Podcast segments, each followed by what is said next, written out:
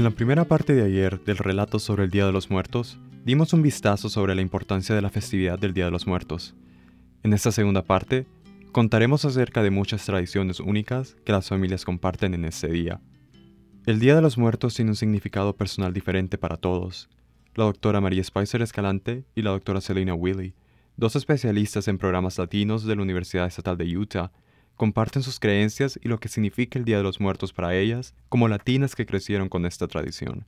Para mí es un tiempo de recordatorio de ah, poder pensar en aquellos seres queridos ah, míos que ya han partido, que a veces ah, inmediatamente después de una pérdida de un ser querido eh, duele mucho, pasa uno por duelo y ya la vida diaria te lleva a, a, otros quehaceres que se te olvida. Entonces, tener designado el Día de los Muertos es una oportunidad para poner, enfocar la atención a ellos.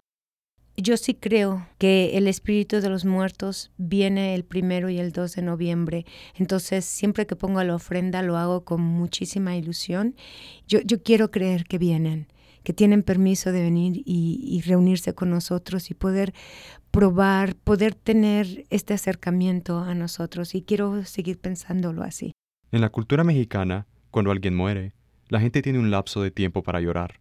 En algunas ciudades, la gente puede contratar a un grupo de mujeres llamadas plañideras para llorar por el difunto y ayudarlos a cruzar el umbral al otro mundo. Al llorar, estás alejando el alma de, tus seres queridos. Entonces hay que recibirlos con música, hay que recibirlos con sonrisa, con una celebración. El Día de los Muertos es una celebración, es una excusa para, para tener una fiesta, para participar, para para comer.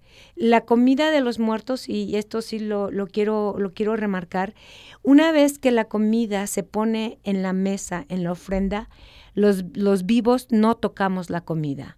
Esa es la comida de los muertos y eso está vedado, está prohibido, ¿no?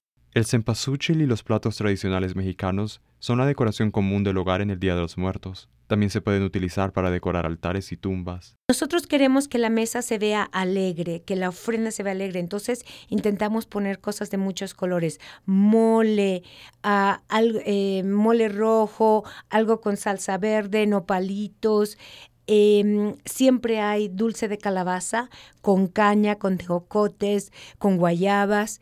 Eh, ponemos tamales, si ustedes vienen van a ver los tamales. Esas son las comidas típicas, realmente lo que le gustaba a ese ser querido. Algunas personas sacan objetos especiales para sus seres queridos que fallecieron. Un instrumento musical, si aquella persona era música, uh -huh. uh, o en de, otras prof profesiones, al, alguna hobby que aquella persona tenía para representar esa oportunidad que ellos vienen y pueden volver a entrar al, al mundo de los vivos por un momento y tener acceso a, a, esos, a esas cosas que ellos tenían en vida. Para Utah Public Radio, soy Manuel Girón.